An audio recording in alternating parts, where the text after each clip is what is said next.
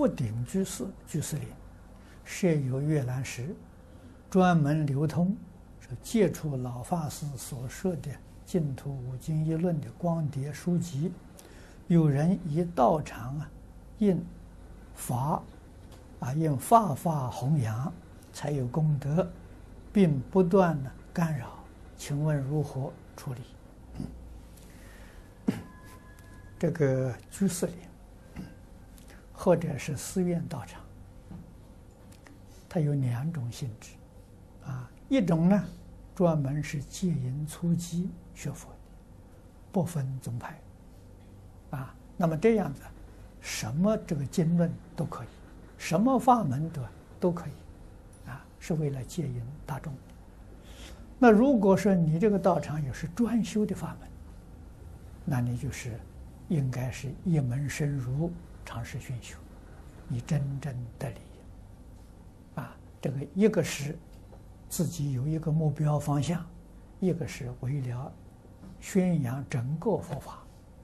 啊，这个性质不相同。啊，那么为了整个宣扬佛法呢，是修福，着重修福。啊，专攻一门的时候，那修道，啊，这个不一样。啊，像我们在这个台湾，啊，以前我在台湾有两个道场，啊，我们个图书馆那是专修净土的，那一点都不杂，啊，一点不杂。另外有个佛陀教育基金会，啊，那我们这个宗旨是全世界佛教后勤总部，是吧？就是专门印诵经书，不管哪一宗哪一派的，啊，只要不是邪。这个这个邪教，邪教我们不印，啊，是佛门东西呢，我们通通都印，啊，甚至于外国，你说连这个巴利文的这个大大藏经，我们都替他印过，啊，印了之后就送送给他们，啊，那么这个时候一种服务，对全世界佛教的服务，所以这么多年来的时候，印了很多很多的经书，啊，普遍结缘。各个宗派都有，甚至于不是佛教的善书，啊，